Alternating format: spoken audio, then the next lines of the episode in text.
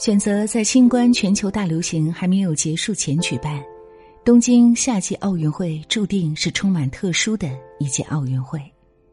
没有观众，没有掌声，所有的精彩都无人喝彩，同时也充满了未知和不确定。在所有的不确定因素中，有一点可以肯定，那就是两位年纪最小的天才少女即将迎来灿烂的人生。天才乒乓球少女，她是叙利亚国家代表团六人中唯一的女性，也是叙利亚有史以来第一位拿到奥运会入场券的乒乓球运动员。同时，她还是本届奥运会上年纪最小的参赛选手。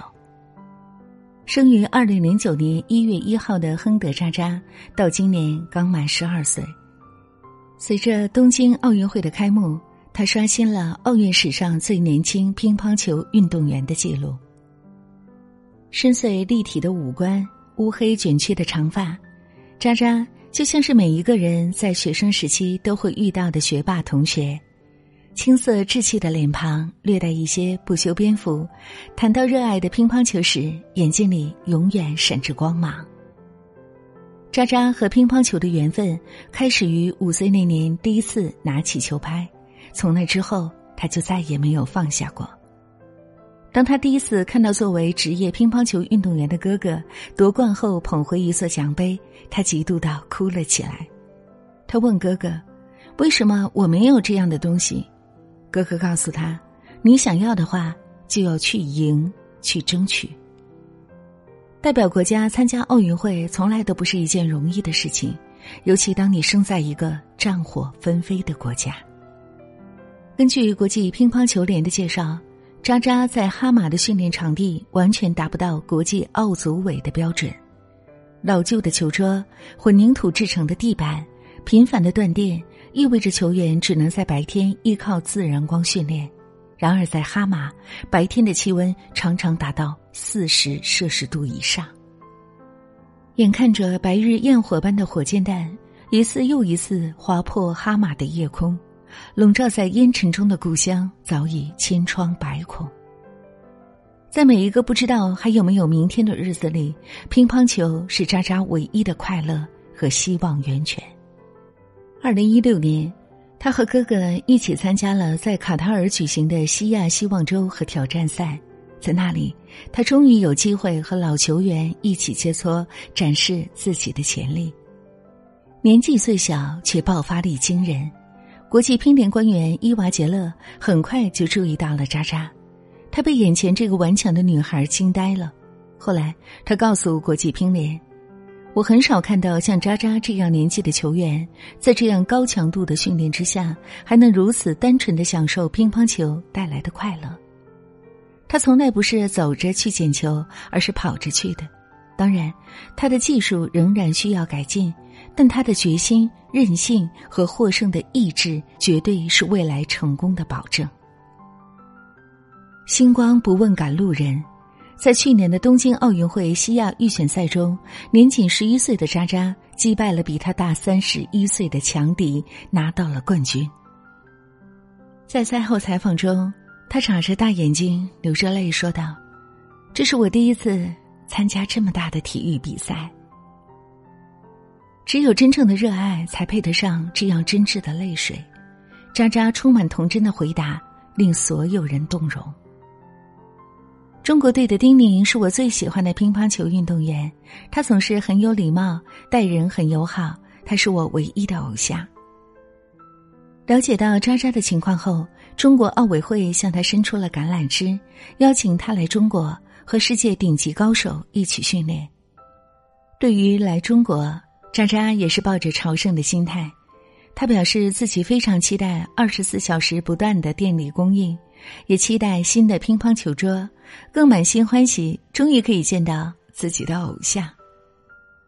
我非常期待我的旅行，我已经等不及了。视频里，渣渣笑得很开心，露出了这个年龄段的孩子本该有的天真，无所畏惧的滑板女孩。和渣渣同样值得关注的，还有代表英国出战的滑板小将斯凯布朗。和渣渣的埋头苦练不一样，斯凯早已在社交网站上声名大噪，拥有超过五十万的粉丝。刚过十三岁生日没几天的斯凯，如今已经是全世界排名第三的滑板运动员，不仅是英国第一批奥运会滑板选手中的唯一女性和未成年人，也是英国代表队有史以来最年轻的奥运会选手。年幼的他，俨然是一个世俗眼里的人生赢家，神童、天才少女，各路媒体毫不吝啬的将赞美之词放在了十三岁的斯凯身上，围绕在他身旁的全都是幸福和夸奖。斯凯四岁开始接触滑板这项运动，七岁起就已经能够靠滑板赚钱，八岁参加 Once 滑板公开赛，成为史上最年轻的参赛者。在英国、瑞典等世界级的滑板比赛中，均获得过冠军的头衔。滑板界传奇人物托尼·霍克形容她为“独角兽”和有史以来最好的女性滑板选手之一。斯凯出生在日本宫崎县，父亲是英国人，母亲是日本人。由于父亲工作在美国的关系，斯凯过着一半在日本、一半在美国的生活。他有一个幸福的家庭和开明的父母，从他弟弟的名字，一个叫 Sky，一个叫 Ocean，就能够看出他们的父母是一对浪漫的年轻人。父亲司徒是一个滑板爱好者，但在育儿的道路上，他并没有将自己的希望施加在孩子的身上，而是鼓励他们朝着自己喜欢的方向自由发展。和其他小孩比起来，斯凯不过是早一些接触到了滑板。并且有一个可以在初期给予他指导的父亲，仅此而已。除了滑板外，斯凯还热爱跳舞和冲浪。每天早上吃完早饭，他就迫不及待的抱着冲浪板跳到海里，直到上学的时间到了，才依依不舍的背上书包出门去。二零一八年，斯凯参加了美国的舞蹈真人秀《与星共舞》青少年版，并且一举获得了冠军。对于斯凯来说，他更多的是把滑板当成一项爱好，而非一项事业。运动员里少有的良好心态，完全可以从家庭教育中找到端倪。父亲司徒的态度非常轻松，他只有十岁，我们希望他尽可能的尝试各种事物。如果他擅长滑板，那他也许会在其他方面表现得更好。如果有一天他想要结束，我们也会随时做好准备，一切都由他自己来决定。由于父母国籍的原因，斯凯可以自行选择代表英国或者日本出战，就是因为英国队的一句“别有压力，只要走出去玩的开心就好”，这才让斯凯下定决心选择了英国。作为东京奥运会的新增项目。滑板对于绝大多数人来说，还是一个活跃于夏日街头的城市景观。它既不像乒乓球老少咸宜，也不像篮球、足球有着那么高的国民普及率。但很多滑板界的业内人士却不这么认为。在斯凯的导师、同为日益混血的职业滑板运动员克里斯蒂安·霍索看来，我们上世纪八零年代就应该参加奥运会了。和大多数人一样。斯凯也没有想到，有一天他热爱的滑板真的能够成为一项奥运会的正式项目。为了参加奥运会，斯凯克服了很多困难，其中最大的难题来源于家庭。二零一九年，第一个奥运会资格赛在加州长滩举行的时候，斯凯只有十岁。正是比赛前一周，他意外的从滑板上掉落，一条胳膊不幸摔断，父母心疼不已。却也无法阻止他继续在这条路上走下去。去年五月，斯凯在一次训练中高空坠落，从一个四点五米高的斜坡上头朝下摔了下来，造成颅骨损伤，左臂和手多处骨折，心脏和肺部也有撕裂伤，一度生命垂危。被送到医院抢救多时，十一岁的斯凯才逐渐恢复了意识。为了给关心他的人报平安，恢复之后的斯凯发布了一段视频。他说：“我一般不会放出来摔倒的视频或者谈论这些事，因为我希望大家能看到这项运动积极的一面。但这次是我摔的最严重的一次。我希望大家知道我没事。仅仅两个月后，斯凯再次踏上了滑板。对于当时年仅十一岁的斯凯来说，一次重伤不算什么，甚至让他在短期恢复后更加兴奋的面对以后的挑战。但对于斯凯的父母来说，他们看到的却是复杂的多的现实。那次意外对于母亲的伤害，仿佛远远大于斯凯本人。事故发生后，斯凯的母亲不敢再看他的任何训练和比赛。很长一段时间后，母亲才鼓起勇气再次看斯凯在滑板场上的身影。不过，一直到现在，他看的都是现场录制的视频，再也不敢看直播。如果你像我一样有女儿，你会希望把她裹在毛毯里，而不是放到滑板上。斯凯的父亲对记者说。然而，谈起自己热爱的滑板，斯凯总有一些超越年龄的成熟。我父母一直不想让我滑滑板，但我就是觉得自己不能停止滑滑板。我离不开滑板，这是我最喜欢做的事情之一。人只有一次生命，我们必须享受它。我想趁现在就去体验。我也想告诉所有的女孩，没有什么不可能，哪怕你真的很年轻。斯凯对《卫报》的记者说道：“两个天才少女，命运却截然不同，令人唏嘘。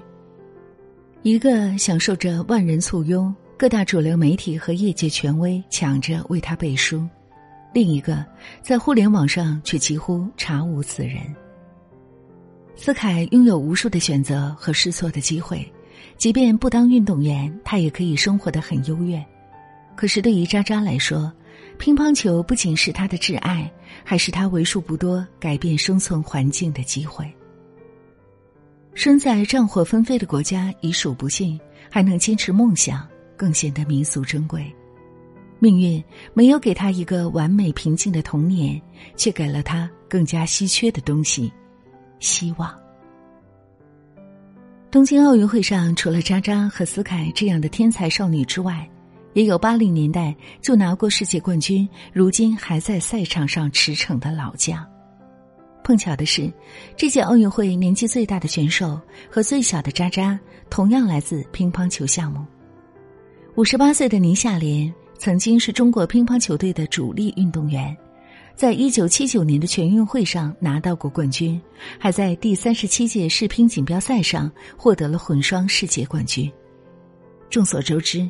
全运会上的乒乓球拿冠军可比奥运会难多了。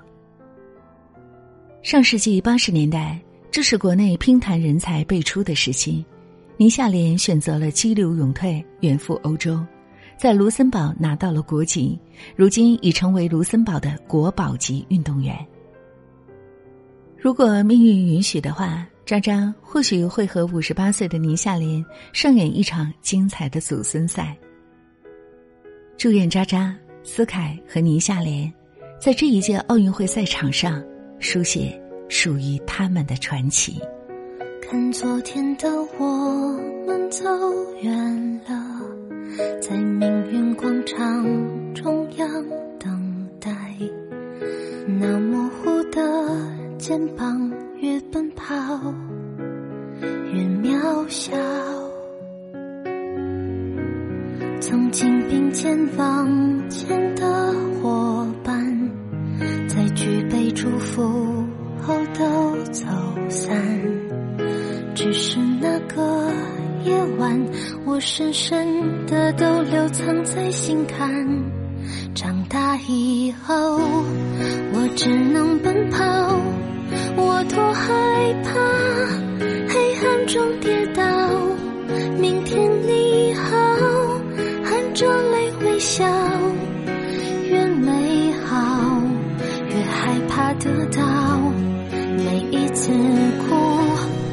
笑着奔跑，一边失去，一边在寻找。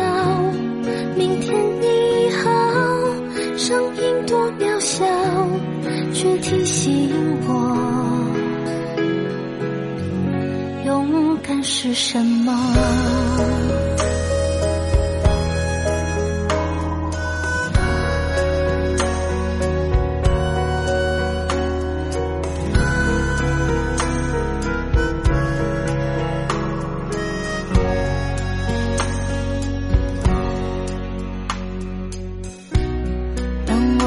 的反方向走去在楼梯的角落找勇气抖着肩膀哭泣问自己在哪里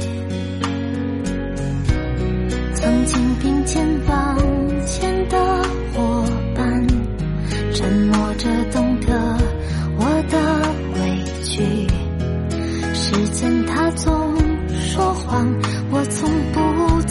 去那些肩膀长大以后